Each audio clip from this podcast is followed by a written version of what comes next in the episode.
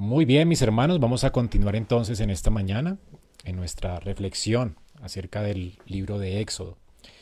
Recordemos que comenzamos nuestra serie acerca de, este precioso libro que fue escrito, como vimos, para nosotros, para nuestra instrucción, para nuestra exhortación.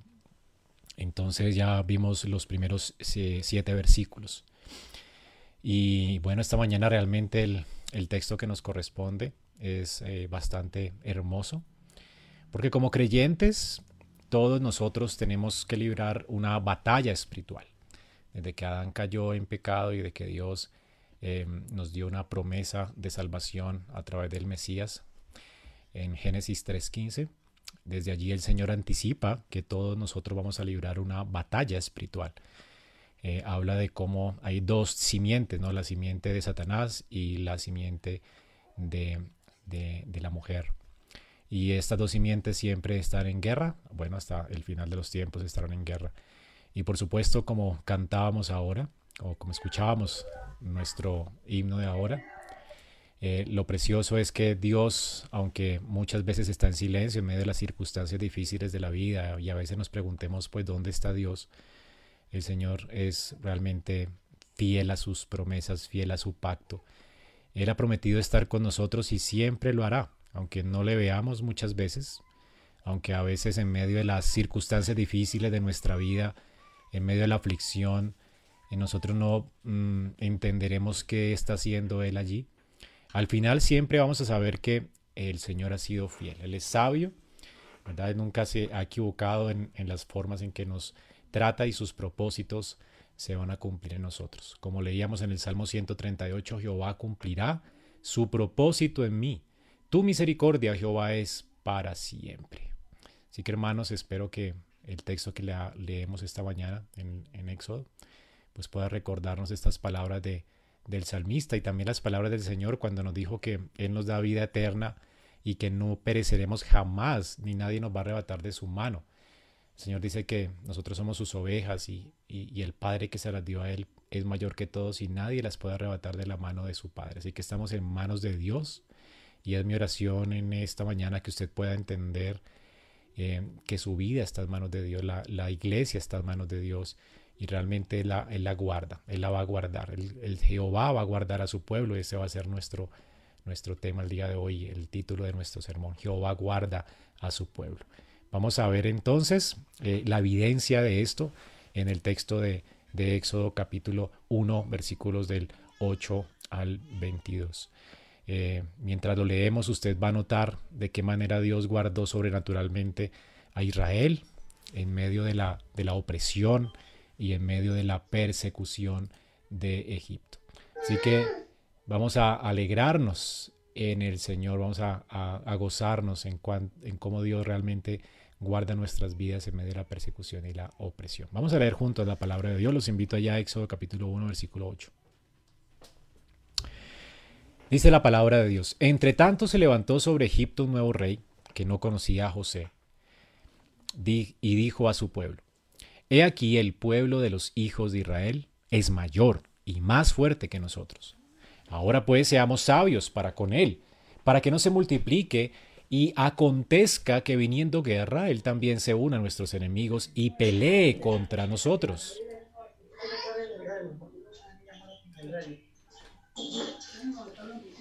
Mis amados, si ustedes no cierran los micrófonos, me va a tocar siempre quitarlos del, del, del grupo. Es porque si no están pendientes de eso, los tengo que eliminar. Eh, bueno, leíamos entonces que el faraón dijo, ahora pues seamos sabios para con el pueblo, para que no se multiplique y acontezca que viniendo guerra, él también se une a nuestros enemigos y pelee contra nosotros y se vaya de la tierra. Entonces pusieron sobre ellos comisarios de tribus de los eh, que los molestasen con sus cargas, y edificaron para Faraón las ciudades de almacenaje Pitón y Ramsés. Pero cuanto más los oprimían, tanto más se multiplicaban y crecían de manera que los egipcios temían a los hijos de Israel.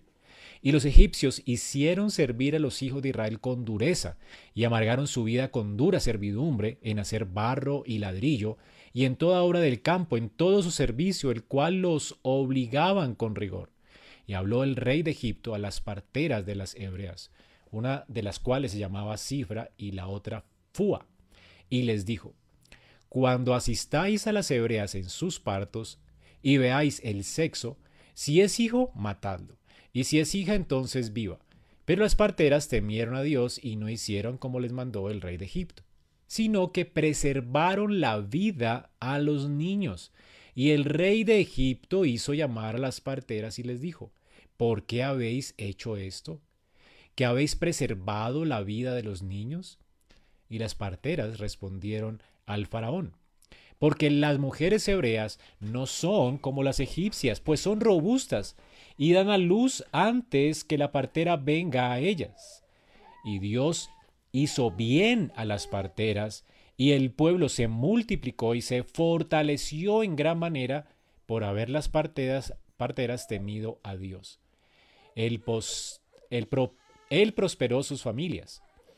Entonces Faraón mandó a todo su pueblo diciendo, Echad al río a todo hijo que nazca y a toda hija preservad la vida. Es palabra de nuestro Santo Dios.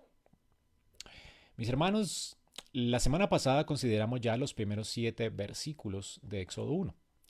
Eh, como vimos, esta, esta, este texto de Éxodo es la continuación del Génesis. Recordemos que Dios había introducido a Israel en Egipto y Recordemos también que lo hizo de manera que ellos pudieran ser preservados en la nación de Egipto. Eh, Dios le había dicho a Abraham que él los eh, haría entrar en Canaán luego de que la maldad de Canaán madurara. Y recordemos que Abraham estaba peregrinando en Canaán, Isaac y Jacob. Y si ellos se hubieran quedado allí como nación, se hubieran perdido, ya que Mm, bueno, ellos estaban ya juntándose con mujeres extranjeras y, al, tener esta descendencia mixta, pues se perdería la promesa de Abraham. Así que Dios para guardar su promesa y su simiente, hace que haya hambre en la tierra y forza a los judíos a ir a Egipto. Egipto era un lugar donde los eh, judíos, por supuesto, iban a ser eh, aborrecidos en un sentido porque eh, eran pastores de ovejas y los judíos, los egipcios no gustaban de, esta profesión y veían con malos ojos a estas personas. Había cierto racismo. Y así que le dieron, a causa de que José halló gracia ante los ojos de Faraón, le dieron una tierra, la tierra de Goshen, y allí los judíos se hicieron una gran nación. De una familia de 70 llegaron a ser un pueblo de dos millones de habitantes. Dios prosperó a esta nación de una forma sobrenatural, fue lo que vimos hace ocho días. Así que Dios guardó a Israel y la hizo una gran nación. Y, lo hizo de manera que cumplió con las promesas de Dios a Abraham. Dios había dicho a Abraham que su descendencia sería como la arena del mar, del mar, como las estrellas de los cielos. Así que Dios cumple su promesa. Pero además eh, Israel debía de peregrinar hacia Canaán de nuevo después de que madurara la tierra, en la tierra de Canaán, en la tierra de los amorreos, la maldad. Y, pues ya estaba madurando, ya estaba madura, así que Dios va a usar a Israel para castigar a los cananitas y Israel debe peregrinar hacia la tierra de Canaán y poseer esta tierra. Una tierra que ellos eh, nunca labraron, o ellos iban a habitar en ciudades que nunca edificaron, porque Canaán entonces era un tipo de el reino de Dios que nos espera, el reino cuyo constructor y arquitecto es Dios. Nosotros estamos eh, anticipando el, día en que ascenderemos junto con los judíos del Antiguo Testamento, juntos estaremos resucitados y estaremos en gloria en aquella ciudad de Dios que nosotros no construimos, Dios la construyó. Así que como tipo, figura y sombra de esas cosas por venir, Dios le entrega la tierra de Canaán a los judíos para que ellos eh, habiten en ella como un anticipo de las cosas celestiales que Dios tenía preparados para ellos y para nosotros en Cristo Jesús. Dios pues eh, no tenía el propósito de que los judíos se quedaran en Egipto. Eh, ellos debían de salir de Egipto. Así que Dios para incomodarnos, Dios permite la opresión y la persecución. Es lo que veremos el día de hoy.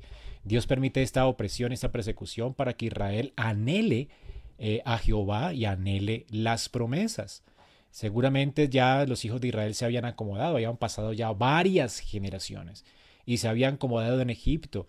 y como un águila excita su nidada para que los polluelos salgan del nido y vuelen, pues Dios está aquí excitando su nidada a través de la permitiendo la persecución y la opresión. Muchas veces Dios permite estas cosas, esas aflicciones en nuestra vida, estos momentos de oscuridad, pero Dios está allí en medio. Dios nunca se olvida de su pueblo, ni de sus promesas, ni de su pacto. El propósito de Dios siempre es santificarnos en Cristo y, si no lo hacemos a las buenas, bueno, Él va a usar aún la presión, los momentos de, persecución, oscuridad, para hacernos más santos, para prosperarnos, para bendecirnos, porque ese es su deseo. El deseo de Dios pues es prosperar a su pueblo, bendecir a su pueblo, librar a su pueblo eh, y, obviamente eh, no es el deseo de Dios que nosotros permanezcamos en el mundo. Así que como un anticipo de, de, lo que Cristo viene a hacer aquí, Israel está siendo incomodado en medio de la opresión, para que ellos aprendan realmente, anhelen, eh, la, anhelen realmente la, la, tierra de Dios, las promesas de Dios y puedan salir hacia la conquista de la tierra prometida. Recordemos que ya eh, Génesis 50, noten allí antes del Éxodo, en Génesis 50, 24, eh, siempre los patriarcas tuvieron su esperanza en que Dios les daría la tierra por heredad. Tanto Abraham, como Isaac, como Jacob. De hecho, José fueron las últimas palabras de José a sus hermanos. Noten esas palabras. José dijo a sus hermanos, yo voy a morir, mas Dios ciertamente os visitará. Noten cómo estaba de consciente José que el destino de, Israel no era Egipto. Ellos debían salir de allí. Dice que Dios los hará subir. Ellos debían de esperar que Dios los hiciera subir a la tierra, a la tierra que juró Abraham, a Isaac y a Jacob e hizo jurar a José a los hijos de Israel diciendo, Dios ciertamente os visitará y haréis llevar de aquí mis huesos. Así que murió José a la edad de 110 años y lo embalsamaron y fue puesto en un ataúd en Egipto. José pues muere y antes de morir, eh, él dice que sus huesos no deben quedar en Egipto. Él quiere también que sus huesos esperen la visitación del Hijo de Dios y la resurrección de los muertos en la, la tierra donde van a ser la simiente de Abraham. Él ha creído a las promesas del pacto, él ha creído a Dios y él no quiere que sus huesos permanezcan en Egipto, como tampoco, ¿verdad? Él piensa que el destino final de Israel va a ser Egipto. Pero la descendencia de los hijos de Israel se olvidó de esto y estaban muy cómodos en Egipto. Más adelante leemos cómo ellos estaban disfrutando de las eh, bondades de esa tierra del Nilo. Y, y bueno, y se quejan con Dios. Pero Dios nunca, el propósito de Dios nunca fue dejarlos allí, ¿no? sino llevarles a la tierra que fluye leche y miel. Dios quiere muchas veces cosas mejores para nosotros y nosotros a veces nos acomodamos a las cosas de este mundo y, y, nos hacemos una vida cómoda aquí. Y a veces Dios tiene que incomodarnos un poquito, ¿verdad? Y hace que la pasemos mal para que anticipemos realmente sus bendiciones y sus promesas que son cosas que ojo no vio, ni oído yo, ni han subido a corazón de hombre. Entonces, eh, José mientras estuvo con vida, eh, él, halló gracia ante el faraón y ante esta dinastía del faraón.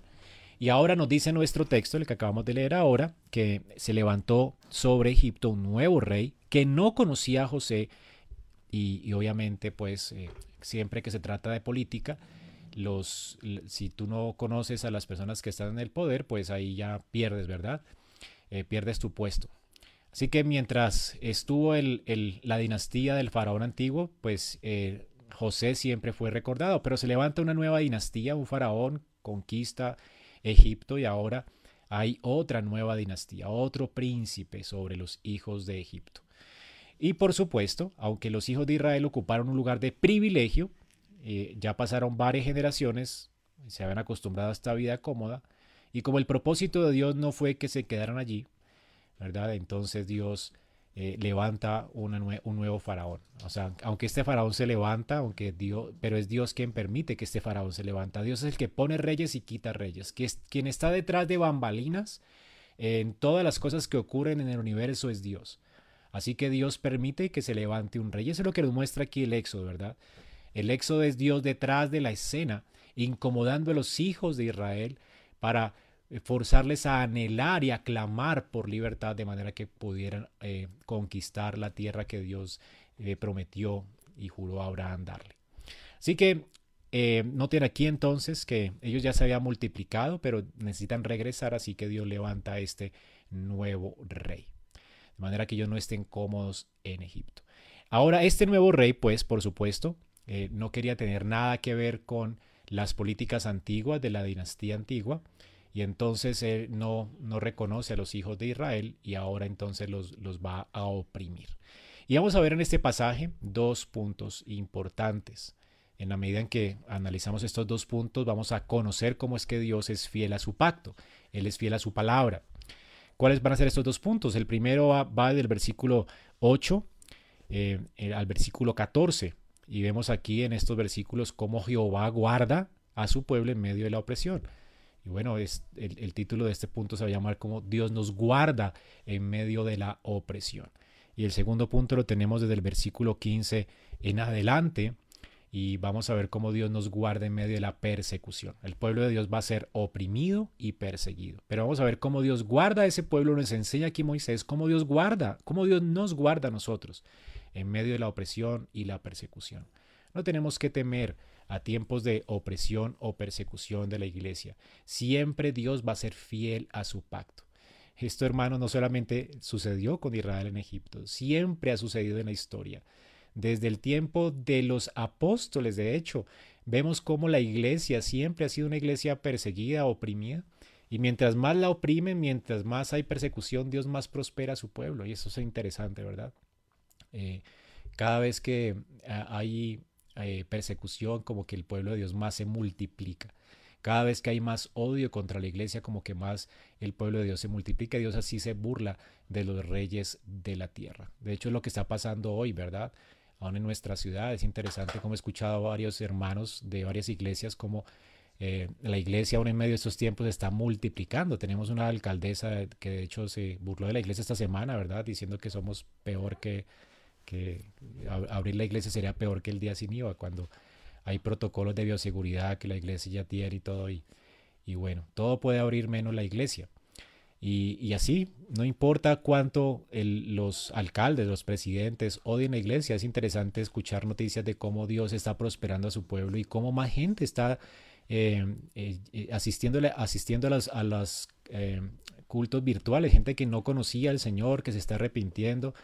Ahora tenemos más pueblo de Dios que antes.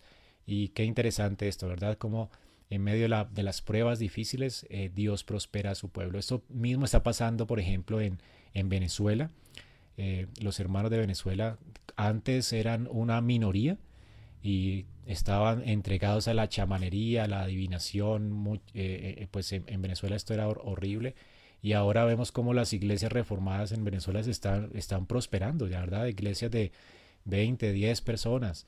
Hermanos nos han contado cómo realmente que han visitado Venezuela, Dios ha prosperado a su pueblo en ese lugar y ya son eh, cientos en, las iglesias reformadas. Así que gloria a Dios porque el Señor siempre triunfa en medio de la persecución, en medio de las pruebas difíciles, en medio de estados que aborrecen a la iglesia y la persiguen. Esto es lo que Dios hace, hermanos. Así que comencemos viendo en primer lugar cómo eh, Éxodo nos enseña que Dios nos guarda en medio de la opresión. Entonces, como les dije, nuestro texto inicia con un cambio de dinastía. Un nuevo rey se levanta, ocupa el poder, no conoce a José y entonces no le interesa seguir con los favores que los egipcios le habían dado a los hijos de Israel.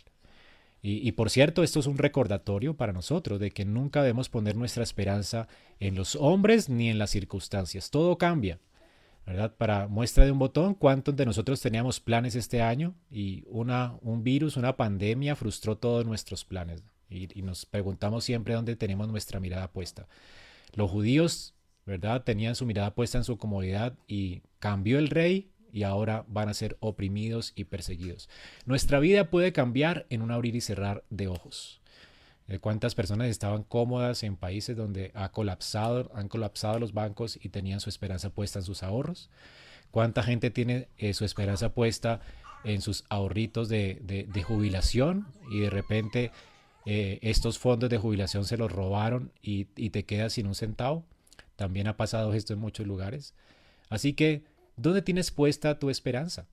Realmente las circunstancias cambian, los hombres cambian y, bueno, la, idea es que nunca quitemos nuestra mirada del Señor. El Señor realmente es el que guarda, el que guarda a su pueblo. Él nos guarda en medio de la opresión. Así que este nuevo rey entonces quería borrar eh, toda memoria de la dinastía pasada. Quería quitar todo lo que amenazara a su reino. Parecía ser un, rey paranoico, como todos los caudillos que se levantan eh, de una forma eh, despótica sobre las naciones. ¿no? Siempre hacen esto y, obviamente él ve a todo el mundo como una amenaza para él. Así que la amenaza potencial para este rey eran, los hijos de Israel. Él mismo dice el versículo 9, he aquí el pueblo de los hijos de Israel es mayor y más fuerte que nosotros. Y bueno, realmente el faraón está muy asustado porque eh, los judíos eran mayoría. Recordemos que antes vimos cómo Dios había multiplicado a este pueblo de manera asombrosa, milagrosa, gloriosa por el cumplimiento al pacto de Abraham. Eh, que dijo Dios que serían como la arena del, mar y las estrellas del cielo. Así que ya son una nación muy, muy grande. Y Faraón temía, temía a este pueblo. Y es interesante que hasta el día de hoy eh, el, mundo ve a la iglesia igual que el faraón está viendo a la iglesia como una amenaza que hay que resistir, no como una bendición. De hecho, los hijos de Israel son una bendición. Dice que Bendeciré a los que te bendigan y maldeciré a los que te maldigan. La iglesia siempre es una bendición para el mundo, sin embargo el mundo ve a la iglesia como una amenaza que hay que resistir, como una amenaza que hay que destruir. Así Faraón veía al pueblo de Israel, veía la iglesia del antiguo pacto. Y, esto no es de extrañar, mis hermanos, como les dije al comienzo, esto se trata de una guerra de simientes. Aquí está pues eh, un hijo de la simiente de Satanás, Em, eh, aunque él no lo sabe, ¿verdad? Está resistiendo a Dios y queriéndose oponer a los planes de Dios porque está siendo inspirado por el mismo Satanás. Él es hijo del, del, diablo y los deseos de su padre quiere hacer. Solamente hay, hay dos tipos de personas en este mundo, los que siguen a Satanás y los que están en Cristo. Pero no hay términos medios, ¿verdad? Todos son esclavos de Satanás o, los que están escondidos en Cristo serán siervos de la justicia. Entonces aquí tenemos a uno de los hijos de Satanás, esta simiente que está en contra de la simiente de Dios, haciendo guerra hacia la simiente de la mujer, queriendo destruirla. Esto siempre ha pasado. A los ojos humanos, esto sería como una guerra de intereses políticos. Pero según eh, la, la forma en que Moisés lo está contando, esta es una guerra espiritual. Sé que vemos cómo el diablo de hecho se está oponiendo aquí a los planes de Dios y a los, y a los propósitos, a las promesas de Dios para su pueblo. Es lo que vemos aquí en nuestro texto de una manera clara. El, el, faraón no quiere que los hijos de Israel, como vamos a ver ahorita, eh, salgan de Egipto cuando Dios quería que los hijos de Israel salieran de Egipto para que le adoraran y poseyeran la tierra prometida y él no quiere, él quiere ser el Dios de ellos y Dios dijo, ustedes serán mi pueblo y yo seré su Dios. Y ahora este faraón que se cree Dios, de hecho, eh, esa es la figura de, que él, tiene en este momento. Los faraones eran como semidioses caídos del cielo que gobernaban al pueblo de Egipto. Así que él quiere que ellos estén bajo su soberanía, bajo sus dominios. Él no los quiere dejar ir. Eh, así que él se está oponiendo a los planes de Dios.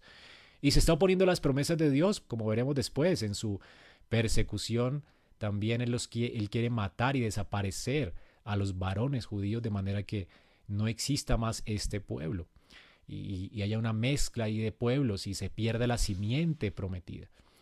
Hermanos, esta, esta guerra pues es una guerra espiritual, así es como la presenta eh, Abraham. Pero para nuestra paz, esta historia realmente nos presenta cómo, cómo Dios está detrás de la escena y sus propósitos no se frustran ni sus promesas se perderán jamás.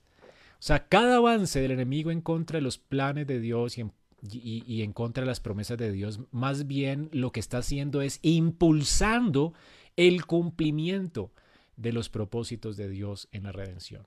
El diablo nunca se saldrá con la suya. No tenemos la lucha de dos poderes iguales. Tenemos la lucha de un poder que quiere estorbar los propósitos de Dios, pero que es una lucha realmente que está limitada. Por eso Dios le dice a la serpiente en Génesis 3 que ella se va a arrastrar sobre el polvo, siempre va a estar humillada, nunca se levantará por encima eh, de Dios, ni de sus propósitos, ni de sus planes.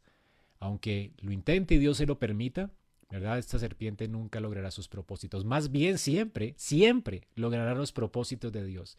El propósito de Dios es que los hijos de Israel fueran em, eh, humillados, ¿verdad? Y, y, fueran así esclavizados. Y, quería Dios hacerles eh, atravesar por este valle de sombra de muerte para mostrarles su gloria. Así que Dios realmente tenía un propósito bueno, santo y justo en medio de los propósitos perversos de Satanás que está inspirando al faraón sin que el faraón lo sepa. Así que el faraón está siendo más bien un, un siervo, aunque es un siervo de Satanás y, y le sirve con ganas, él tiene sed de poder y tiene sed de dominio y se cree un Dios. Eh, sin embargo, realmente Dios es el que está mm, permitiéndole a Faraón hacer estas cosas para lograr sus propósitos buenos, sabios, santos y justos. Qué increíble es nuestro Dios, hermanos. Es el Dios de la Biblia. Ahora noten cómo sucedió esto. El rey pues responde a lo que percibe como una amenaza con un plan astuto. Dice aquí el versículo 10. Ahora pues, seamos sabios. La palabra sabios aquí, mejor traducida, sería como astutos. Es, una palabra eh, como malicia, ¿verdad? Eh, astucia. Ah, seamos astutos para con él, para que no se multiplique y acontezca que viniendo guerra, él también se una a nuestros enemigos y pelee contra nosotros y se vaya de la tierra. ¿Notan esas palabras, mis hermanos? En primer lugar, la palabra astucia es la misma palabra que se usa en Génesis 3.1, la palabra sabio. La escritura nos dice en Génesis 3.1 que la serpiente era más astuta, era la más astuta de todos los animales que Dios había creado. Así que vemos aquí cómo eh, eh, Satanás está usando una serpiente parlante para engañar a Eva. Y asimismo aquí Satanás está usando un instrumento suyo para oprimir al pueblo de Dios.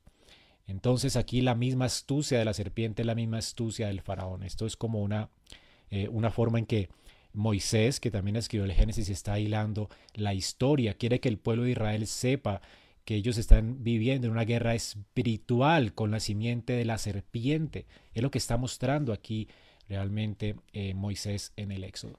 Así que Faraón es un astuto sirviente de la serpiente o de Satanás. Él es el mismo, así como la serpiente fue un instrumento, él está siendo un instrumento en manos de Satanás para estorbar también los propósitos de Dios como lo quiso hacer en el principio. Y este es el estado en el que se encuentra todo eh, hombre sin Cristo, ¿verdad? Es un instrumento en manos del enemigo. Si nota bien, el propósito de Satanás, ¿cuál era? Noten allí, mantener bajo control al pueblo. Ahora pues seamos sabios para con el pueblo, para que no se multiplique Noten cómo está en contra de los propósitos de Dios. Dios dice que serán como la arena del mar, las estrellas de los cielos. Este hombre no quiere que el pueblo de Dios se multiplique. Y tampoco quiere que si viene una guerra, Él se una a los, enemigos y peleen contra ellos y se vayan de la tierra. Ellos no quieren que Israel salga de Egipto y tampoco quieren que se multipliquen. ¿Qué quería Dios? ¿Y cuál era el propósito de Dios, la promesa de Dios a Abraham? Que el pueblo se multiplicara y que el pueblo poseyera la tierra de Canaán. Así que, ¿qué está haciendo este siervo útil de Satanás? ¿Verdad? Está siendo inspirado para oponerse realmente a Dios. Con quien el faraón está luchando es con Dios mismo. Él no quiere que el pueblo se multiplique y él no quiere que el pueblo se vaya de Egipto, uniendo a sus enemigos y, y pelear contra él. Así que los quiere someter ahora a la fuerza. Él entonces crea una política de Estado para poder someter al pueblo y lo hace con astucia. Él quiere evitar a toda costa que Israel se vaya y él quiere evitar a toda costa que Israel se multiplique y para esto los va a oprimir y los va a perseguir. Ahora noten cómo sus propósitos obviamente eh, se oponen directamente a Dios. Isaías 46, versículo 10 nos dice. Isaías 46, 10 dice.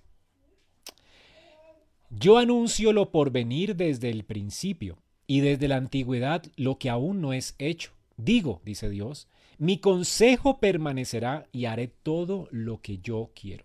¿Qué está ocurriendo en esta historia? Pues está pasando lo que Dios quería. Dios le había dicho a Abraham que luego de que se cumplieran 400 años después de que Dios prometió a Abraham que Dios prometió a Abraham que lo sacaría después de 400 años de esclavitud, lo sacaría de Egipto y le llevaría a la tierra prometida de nuevo. Dios iba a guardar a Israel en Egipto y luego lo sacaría con gran riqueza, de hecho. Así que hermanos, esto es lo que está sucediendo aquí. Aunque este hombre, inspirado por el demonio, se está oponiendo a los propósitos de Dios, al final no va a poder lograrlo. Las puertas del infierno nunca han podido prevalecer contra la iglesia. Es lo que está diciendo Isaías. Jamás. Dios siempre va a cumplir sus propósitos. Dios hace lo que Él quiere. Nadie va a poder estorbar sus planes. Hermanos, es increíble sabernos en manos de un Dios que es imposible que se estorben sus planes. Ahora vamos a ver las ironías de este pasaje. Miremos cómo eh, este Moisés nos dice esto, inspirado por Dios. Entonces pusieron sobre ellos comisarios, gente que los oprimiera, comisarios de tribus que los molestasen, que los oprimieran con sus cargas, y edificaron para Faraón las ciudades de almacenaje, Pitón y Rancés. Pero cuanto más los oprimían, ven, miren la ironía, tanto más el pueblo se multiplicaba y crecía. O sea, él no quería que se multiplicaran y el pueblo se multiplicaba y crecía.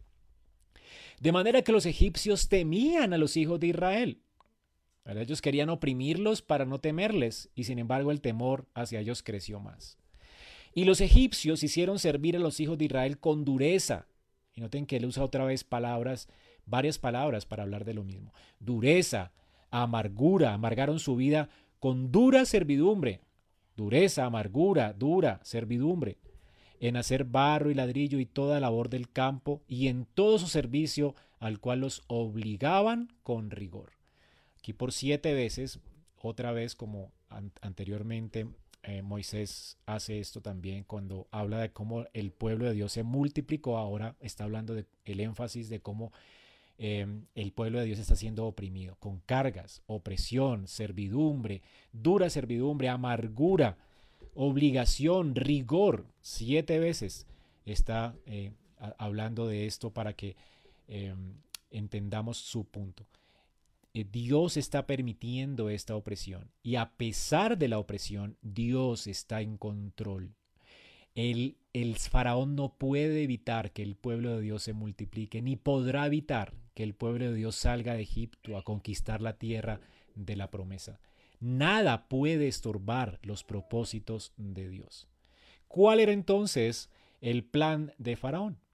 Que estas personas trabajaran duro esa es la política de Estado. Mucho trabajo, duro trabajo. Así estas personas se estresarían y van a morir perpetuamente y su capacidad de procrear pues iba a, ver limitada. Así que no lo logra, ¿verdad? No sé cómo hacen los judíos, pero no importa si están cansados, ellos siguen procreando y se siguen multiplicando y se siguen fortaleciendo. Cuando se esperaría que estuvieran cansados, estresados, y, realmente golpeados por la vida, estos hombres se fortalecen. ¿No dice la escritura que Dios fortalece al cansado, da fuerza al que no tiene ninguna? Bueno, aquí Dios realmente está enseñándole lecciones valiosas al pueblo de Israel en medio de la dura servidumbre. Em, una de las cosas que tenemos más adelante en Levítico es que Dios le recuerda a Israel su opresión para enseñarle lecciones memorables para ellos y para nosotros, por supuesto. En Levítico 23, Versículos 43, 46 y 53. La palabra de Dios nos dice, no te enseñorearás del esclavo, del sirviente tuyo, con dureza, sino que tendrás temor de Dios. Así tu esclavo como tu esclavo que tuvieres serán de las gentes que están de vuestro alrededor. De ellos podréis comprar esclavos y esclavas, o sea, ponerlos al servicio de ellos. Ahora dice que pueden hacerlo, pueden tener gente a su servicio, pero lo que no pueden hacer, ¿verdad? Es colocarles bajo servidumbre. Si el forastero que está contigo eh, dice, nunca lo, pondrás, no, no, no os enseñorearéis cada uno sobre su hermano con dureza. O sea, nunca ustedes traten con dureza a las personas como ustedes fueron tratados con dureza en Egipto. Así que Dios quiere también enseñarle una lección a su pueblo en medio de la servidumbre que ellos habían tenido y es que nunca trataran de manera rigurosa a las personas que están a su servicio. Y esto también a nosotros como creyentes nos debe ser el accionador. Debemos enseñar a nuestros hijos y aún a nosotros mismos no tener un trato severo y duro con las personas que nos sirven. Eh, eh, en nuestra cultura normalmente los eh, hay jefes, bueno, ya casi no, pero hay, personas que piensan que por ser más duras con las personas la gente entonces va a rendir más en su trabajo, ¿verdad? Y esto es algo absurdo, totalmente tonto y contra la voluntad de Dios, ¿verdad? Eso es realmente algo satánico. no tenemos que ser duros con la gente creada imagen de Dios.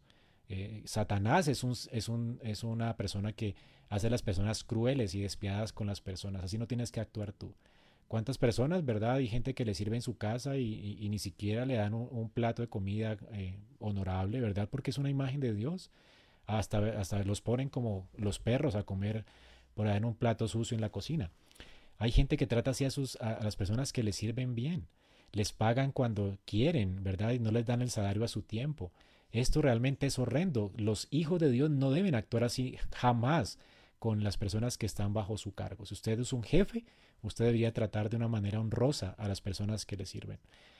Así que eh, también Israel, después de haber sido librado del cautiverio, Dios les llama también a recordar su cautiverio en Deuteronomio 26 del 5 al 9 el, Señor dice, entonces hablarás y dirás delante de Jehová tu Dios, un arameo a punto de perecer fue mi padre, Abraham, el cual, des, ah, perdón, eh, Está hablando aquí de Jacob, el cual descendió a Egipto y habitó allí con pocos hombres, y allí creció llegó a ser una nación grande, fuerte y numerosa.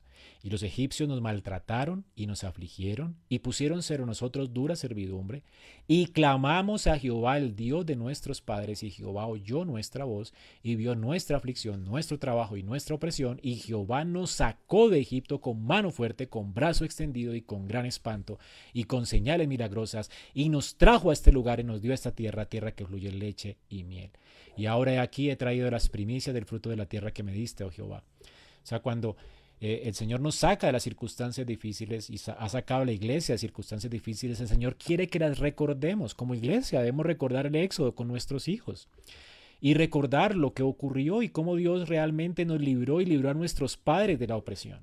Y también debemos recordar con nuestros hijos los momentos de valles oscuros en los cuales Dios nos ha hecho atravesar como lo que estamos pasando hoy, por ejemplo, y, ver que aunque no entendamos los propósitos de Dios ahora, después los entenderemos. Israel no entendía los propósitos de Dios en medio de la esclavitud, pero lo que sí entendieron fue que en medio de la circunstancia difícil ellos clamaron a Dios y Dios se glorificó en medio de ellos y los sacó de la dura servidumbre con mano fuerte y los sacó a un, a un lugar espacioso. Asimismo, hermanos, estamos llamados cuando salgamos de estas tribulaciones eh, nunca seremos afligidos para siempre, pero en medio de la aflicción podemos clamar a Dios y Dios va a oírnos. Y Dios realmente va a sostenernos y a guardarnos en medio de las circunstancias difíciles. Así que el pueblo de Israel debía recordar en la cena pascual, cuando comían hierbas amargas, la amargura que vivieron en Egipto y recordar cómo Dios les había librado del dominio de la esclavitud, de la amargura de Egipto. Y la gran lección, por supuesto, que Israel debía de recordar es que Dios es fiel a su pacto. Dios en medio de la opresión hizo que Israel se multiplicara. O sea, en medio de la circunstancia más difícil, Dios nunca hizo que su propósito se frustrara. Dios hizo crecer a la iglesia como le prometió a Abraham. Y Dios de hecho, sacó a su pueblo de Egipto con mano poderosa y brazo extendido para que conquistaran y heredaran la tierra prometida como se lo prometió Abraham. Nadie puede estorbar el propósito de Faraón. Aunque Faraón quería restringir el crecimiento de la iglesia, no pudo. Dios los multiplicó más. Aunque Faraón quería que se quedaran en Egipto y no, los, no quería realmente dejar que ellos adoraran a Dios y salieran de Egipto, él no pudo hacerlo, no pudo lograrlo. Dios va a sacar a su pueblo como lo veremos después. Hermanos, Dios está cumpliendo su propósito en la historia.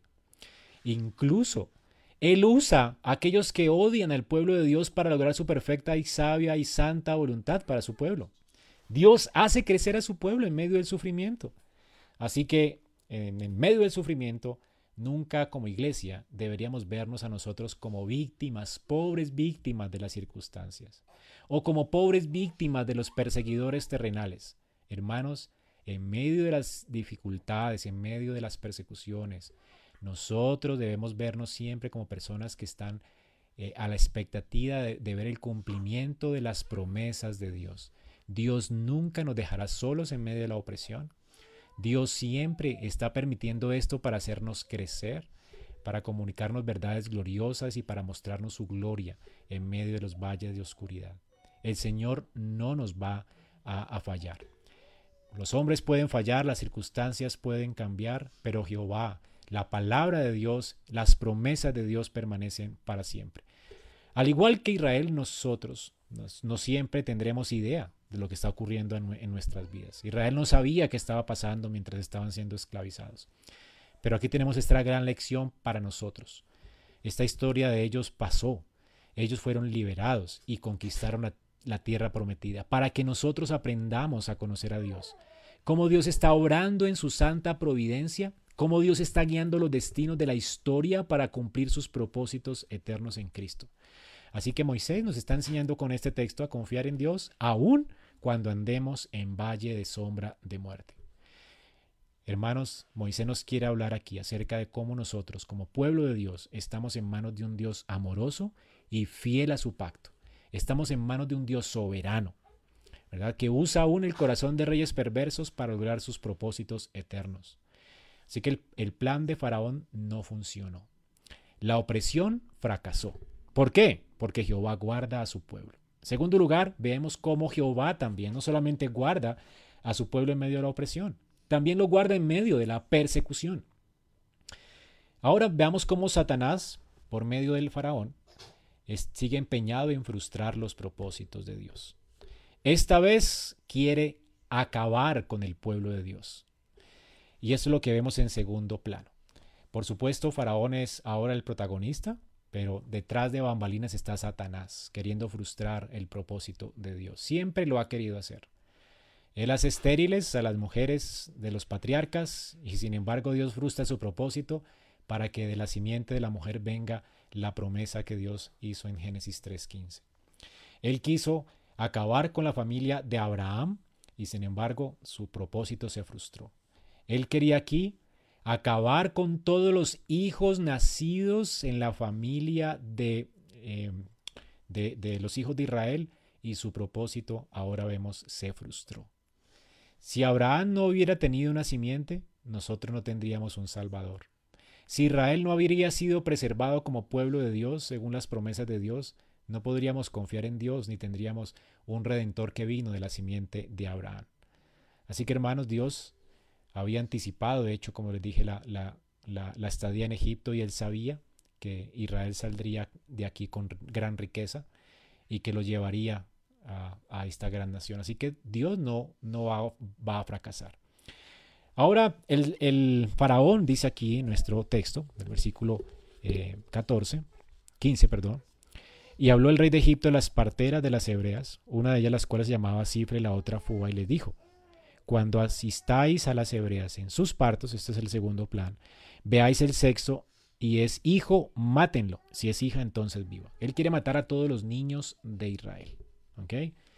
Y, esto es algo muy cruel. Él, él, llama a dos mujeres, ¿verdad? Y seguramente eran dos mujeres con nombre hebreo, así que es probable que hayan sido hebreas estas dos mujeres. Y por supuesto, dos mujeres para atender a todo un pueblo como parteras es imposible. Así que podemos asumir que estas dos eh, eh, hebreas eran las enfermeras, pues como a cargo de las parteras que asistían los partos de las hijas de Israel. Entonces, él está ordenando a estas parteras, ¿verdad? Que eran eh, obstetras desde este tiempo, que acabaran con la vida de las personas que ellas realmente estaban llamadas a preservar. Es algo, algo antinatural, ¿verdad? Algo muy cruel, malévolo. Y, esta decisión, de hecho, en medio de un, de un, mundo civilizado en el que vivimos, a nosotros nos puede parecer supremamente cruel, ¿verdad? arcaica, horrible. Pero no es lo mismo que hacen los proabortistas. Esto es lo que intentan hacer los proabortistas. Quieren que los médicos, que se suponen que están llamados a proteger la vida, terminen con la vida de los no nacidos, ¿verdad? Y cometan homicidio. No es lo mismo Hermanos, no es lo mismo cuando también quieren hacer que los doctores, que se supone que están llamados a preservar la vida, entonces asistan a las personas para que mueran con la eutanasia. Eso es una contradicción. El aborto y la eutanasia asistidos por médicos y enfermeras, que se supone que son personas que están llamadas a preservar la vida, son una contradicción de su profesión. ¿Verdad? Hace de los que son sanadores asesinos. Y eso no tiene ningún sentido. Y es lo que está queriendo que eh, eh, suceda aquí Faraón.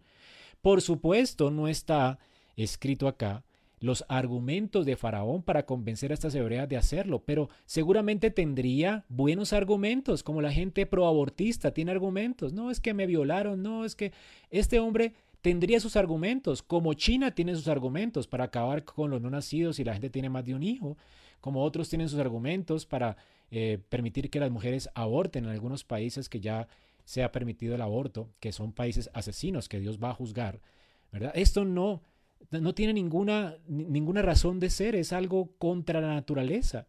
Pero la gente tiene sus propios eh, argumentos para ir en contra de su conciencia. Y seguramente Faraón los tenía, una justificación, pero con justificación y todo esto es maldad. Y esto es satánico.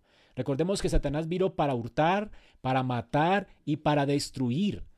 Todo aquel que está en favor del aborto, de la eutanasia, realmente está en favor del asesinato y es un hijo de Satanás. No podemos considerarlo como creyente. ¿Ok? Ni los creyentes deberían estar en, eh, deberíamos estar en contra y pronunciarnos en contra de esto. Así que, y es interesante que noten cómo Moisés cita las, a las parteras por su nombre. Dice que ellas se llamaban Cifra y Fua. Pero noten que en ninguna parte Faraón cita el nombre de Faraón. Perdón, eh, Moisés cita el nombre de Faraón. No sabemos cómo se llama este Faraón. Eh, los historiadores se rascan la cabeza. ¿Por qué no lo hizo? Moisés no está interesado realmente en escribir un texto para los historiadores modernos. Él está escribiendo un texto sagrado para mostrarle a Israel quién es Dios y cómo el Dios está trabajando y cómo Dios bendice a los que bendicen a su pueblo y maldice a los que maldicen a su pueblo. Y el nombre de un faraón no es puesto aquí por una razón teológica. La razón por la cual no se nombra al faraón es que su nombre va a ser raído del libro de la vida, o sea, él no va a tener parte eh, en la vida, eh, eh, en la vida eterna.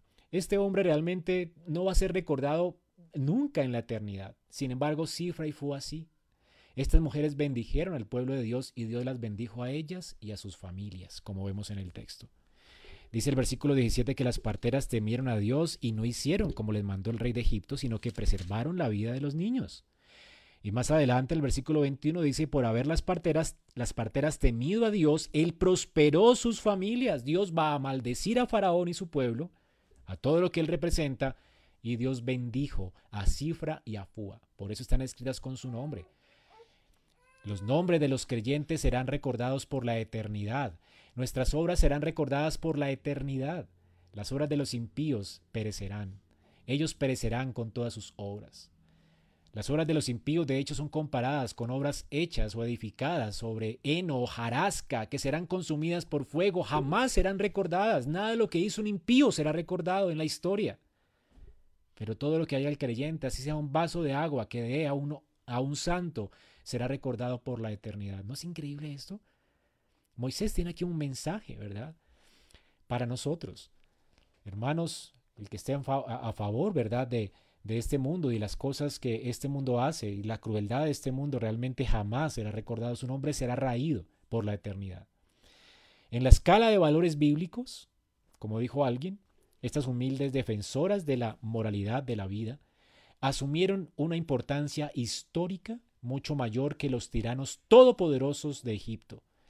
Así que hermanos, estas mujeres fueron fieles a Dios. Si no hubieran sido fieles a Dios, el Mesías de hecho no hubiera venido. Dios levanta gente fiel para su gloria.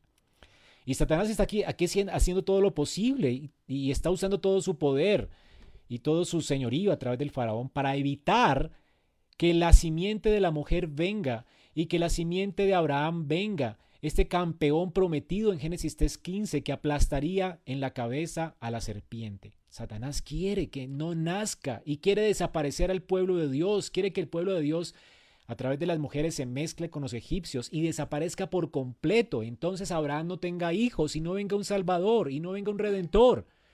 Pero hermanos, Apocalipsis 12:4 nos narra esa historia con, con dibujitos, ¿verdad? Con, de una manera gloriosa, ilustrativa. Dice que Satanás arrastró la tercera parte de las estrellas del cielo, los ángeles, las arrojó a la tierra el dragón dice que se paró frente a la mujer, que es la iglesia, que estaba para dar a luz al, hijo, al primogénito de Abraham, al hijo de Abraham, a fin de devorar a su hijo tan pronto como naciera. Aquí está el dragón tratando de robar la promesa de, Dios. Y, en el nuevo pacto, de hecho, hasta, hasta hoy, Satanás sigue haciendo esto. Él no pudo destruir al Mesías. Y de hecho lo quiso devorar en la cruz y tampoco pudo porque el Mesías resucitó de los muertos y antes le aplastó en la cabeza. Pero ahora sabiendo que es su último día, Apocalipsis 12, 13 dice, y el dragón cuando vio que había sido arrojado a la tierra, ya no puede más eh, acusar a los, a los hijos de Dios en el cielo, persiguió a la mujer que había dado a luz al, hijo varón, o sea, persiguió la iglesia, esto está hablando del tiempo de, Juan, y le, y le, dieron a la mujer las dos alas de la gran águila para que volase delante de la serpiente al desierto y a su lugar donde es sustentada por tiempo y tiempo y mitad de un tiempo. Está hablando de la persecución de, del tiempo de, de los, ah, eh, de los apóstoles. Pero la tierra ayudó a la mujer y dice que la tierra abrió su boca y, la y, y, tragó el río que el dragón había echado en su boca. Entonces el dragón se llenó de ira contra la mujer ¿Y qué, va a hacer ahora? ¿Qué es lo que está haciendo todo ese tiempo? Dice, se fue a hacer guerra contra el resto de la descendencia de la mujer de, la iglesia, los que guardan los mandamientos de Dios y tienen el testimonio de Jesucristo. Este es el plan de Satanás. Siempre quiere estorbar los propósitos de Dios y hacer guerra contra el pueblo de Dios. Lo irónico de este texto es que Dios usó la persecución para hacer avanzar más su reino y es lo que siempre ha estado haciendo Dios. Dios usó a dos humildes parteras hebreas para hacer avanzar su reino y para guardar a sus hijos. Dos parteras que desobedecieron la orden de un imponente faraón, de un faraón cruel. ¿Verdad? Y, luego estas mujeres le informan al faraón en su cara, aquí de una forma irónica también, eh, Moisés está burlando de los egipcios y de las mujeres. Dicen estas mujeres en su informe al faraón, faraón les dice, ¿por qué no mataron a los niños? No, es que las mujeres hebreas no son como las egipcias, ellas son robustas y, dan a luz antes que las parteras vengan, son más robustas que las, que las egipcias. ¿Notan la, la burla aquí? Cómo Dios hace fuerte a su pueblo, ¿verdad? Y cómo los débiles no pueden, ¿verdad? Estas personas que se querían fuertes son débiles. Sin embargo, los débiles los débiles hebreos son los fuertes en la historia. ¿Los esclavizados son los fuertes? ¿No dice el Señor, diga el débil, fuerte soy? Hermano, Satanás no pudo lograr su propósito. Y además es burlado por el mismo Moisés. Esto es lo irónico del texto. Estas dos parteras pues desobedecen la orden del faraón. Y aunque no es el punto del pasaje, cuando faraón las llama a cuentas, ellas mienten, por supuesto, para preservar su vida. Y obviamente la mentira no es aquí justificada de ninguna manera, ¿verdad? Pero no es el punto del pasaje, la mentira de estas mujeres al, faraón. Ellas quieren proteger su vida y mienten. No debieron hacer esto. La mentira siempre es pecado, por supuesto. Pero lo que el punto del pasaje no es tanto el pecado de mentira de estas mujeres, sino que realmente eh, cómo Dios cubre con su gracia a estas mujeres a pesar de la mentira. Dios es un Dios lleno de gracia y a veces cubre nuestras debilidades con su gracia.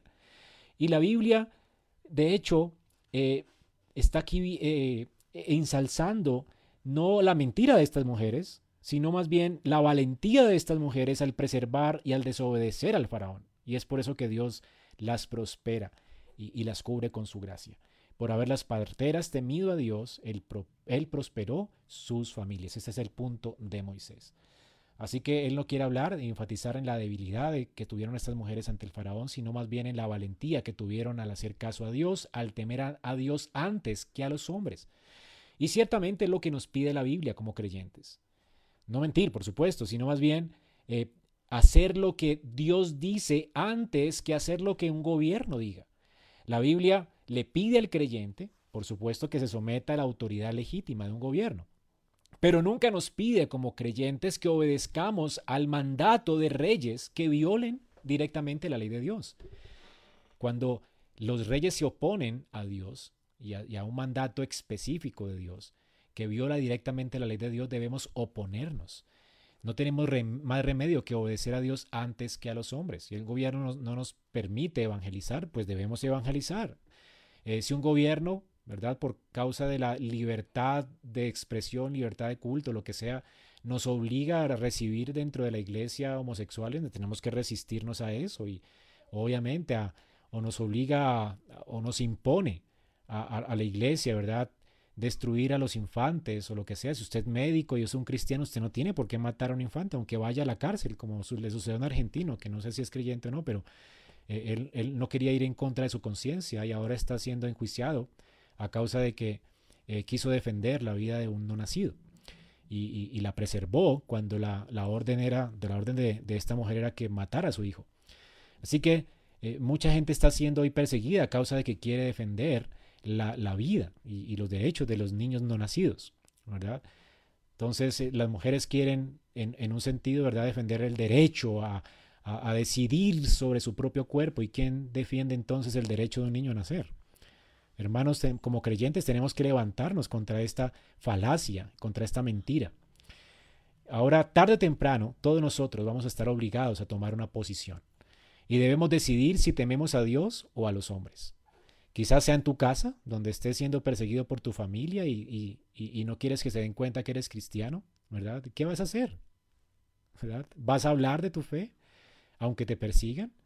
O tal vez será en tu trabajo, donde vas a ser obligado tal vez a mentir, a engañar o a robar, porque así te lo demanda tu jefe o la empresa, a maquillar las cuentas. Pero podría ser en tu comunidad, donde tus valores ¿verdad? Están, eh, mejor dicho, la cultura te está llamando a, ir en contra de tus valores. ¿Qué vas a hacer en ese momento? ¿Qué dirás?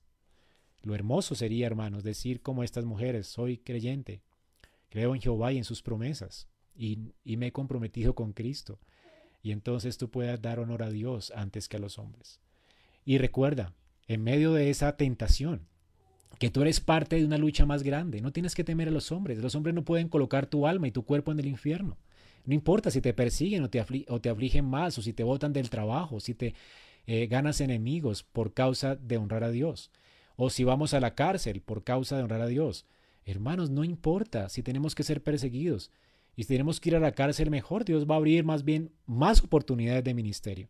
Así que nunca veamos, ¿verdad?, la aflicción como eh, una, algo horrible para nosotros, sino una oportunidad de lo que hacía Pablo. Cuando honraba el nombre de Dios, veía la cárcel como una nueva oportunidad para seguir evangelizando a personas que estaban necesitadas del Evangelio. Así que hermanos, siempre seamos fieles a Dios, entendiendo que Dios siempre se saldrá con la suya, Satanás no. Eh, nos, querrán, nos, querrán silenciar, nos querrán meter en una mazmorra y en la cárcel, pero Dios hará prosperar aún en la mazmorra su reino, como lo hizo con Pablo. Pablo, mientras estaba en la mazmorra, en un lugar confinado, allí el reino de Dios prosperó entre el pretorio. Los soldados se convirtieron a Dios, ¿verdad? Y muchos se convirtieron al Señor.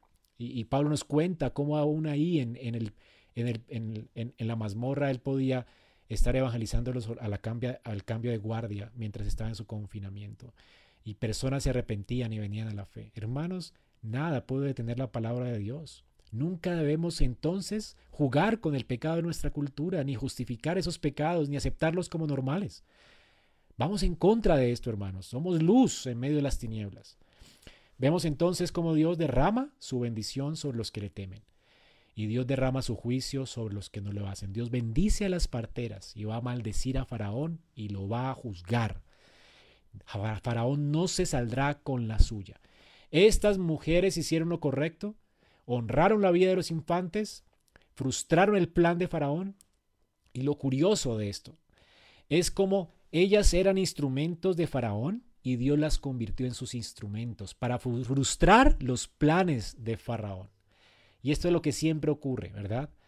Fue lo que ocurrió también en el tiempo de Herodes. Herodes quería usar sus instrumentos, como los magos de Oriente o los sabios de Oriente, para frustrar el propósito de Dios y quitar la vida al Mesías. Y Dios usó estos mismos instrumentos para advertir a José de su familia y ellos pudieron huir a, Egipto. Dios, ¿verdad? Eh, sucedió lo mismo como Dios triunfó en esta situación y preservó la vida del Mesías hasta que pudiera crecer, cumplir la ley perfectamente por nosotros e ir a la cruz por nuestros pecados de manera voluntaria. El Hijo de Dios murió pues siendo adulto, cumpliendo con toda la ley de Dios para cumplirla por nosotros y murió por nosotros en la cruz del Calvario. Esto fue también lo que ocurrió con Jesús, el mismo instrumento que Satanás usó como la tortura de la cruz para frustrar los propósitos de Dios pensando que él estaba venciendo. Dios se burló de él y esa fue su derrota. Allí en la cruz, la cabeza de la serpiente fue amagullada y Cristo resucitó triunfante al tercer día sobre los poderes de la muerte y el pecado. Hermanos, Dios venció en la cruz del Calvario. Y Satanás no se salió con la suya. En el momento de mayor oscuridad para Cristo, Él triunfó. Estas son las promesas de Dios para nosotros, hermanos. No importa cuánto seamos eh, afligidos o perseguidos, el Señor siempre estará con nosotros, sosteniéndonos con su mano fuerte y llevando a cabo sus planes para nosotros. Dios cumplirá su propósito en nosotros. Así que no temas a las circunstancias, hermano. No temas y no temas a los hombres. Teme a Dios. Y recuerda que Él bendice a los que bendicen a su pueblo y Él maldice a los que maldicen a su pueblo. Y por último tenemos la última ironía del pasaje. Faraón le dice a las parteras que destruyan a estas familias, ellas se niegan y salvan familias. Dios le da una familia a ellas. Esos son los planes de Faraón. Todos frustrados, todos frustrados. Y debemos entonces aprender a ser pacientes en medio de la opresión y de la persecución, porque Dios es fiel a su pacto, Dios es fiel a sus promesas. Hermano, Dios cumplirá su propósito en ti. Su misericordia es para siempre. Alaba a Dios por esto. Tú tienes un Dios soberano, Señor de todo y todopoderoso que nunca fracasa. Amén, Señor. Amén. Podemos decir como iglesia. Vamos a orar juntos en esta mañana. Señor, gracias porque no hay manera de que tus propósitos y tus planes sean frustrados. No hay forma de que el enemigo triunfe. Señor, gracias por mostrarnos esto, como tú siempre saldrás vencedor, como las puertas del infierno jamás podrán prosperar contra tu pueblo, como tus propósitos en Cristo se cumplirán. Gracias porque aún vemos en retrospectiva y vemos que la simiente vino, la simiente prometida vino y vino de la familia de Abraham, de la familia de David. Y aunque muchos quisieron destruir a este pueblo, jamás se pudo hacer, Señor porque tú estás por encima de los reyes y de los poderes de este siglo. Asimismo, Señor, ¿cuántos quisieron destruir a tu iglesia? Inspirados por Satanás, que quiere siempre estorbar tus propósitos y no pudo. Tu iglesia, aún en medio de la persecución de la prueba, fue más santificada y, prosperó más y alumbró más. Mientras más, mientras más afligen a tu pueblo, más perfume destila tu pueblo para la gloria tuya, Señor. Y en esto, Señor, te damos gracias, porque sabemos que tú nunca nos abandonas, que aún en medio del valle de sombra de muerte estás con nosotros, haciéndonos más fuertes en medio de la persecución y la prueba, y haciendo que, nos, que, podamos dar más fruto para tu gloria en medio de la persecución y la prueba. De manera que siempre te saldrás con la tuya. Y un día, Señor, al igual que el pueblo de Israel, esperamos que podamos heredar juntos con los judíos las promesas tuyas, Señor, para estar contigo para siempre en cielos nuevos y tierra nueva. Señor, tú te saldrás con la tuya, Señor, y esa es nuestra esperanza.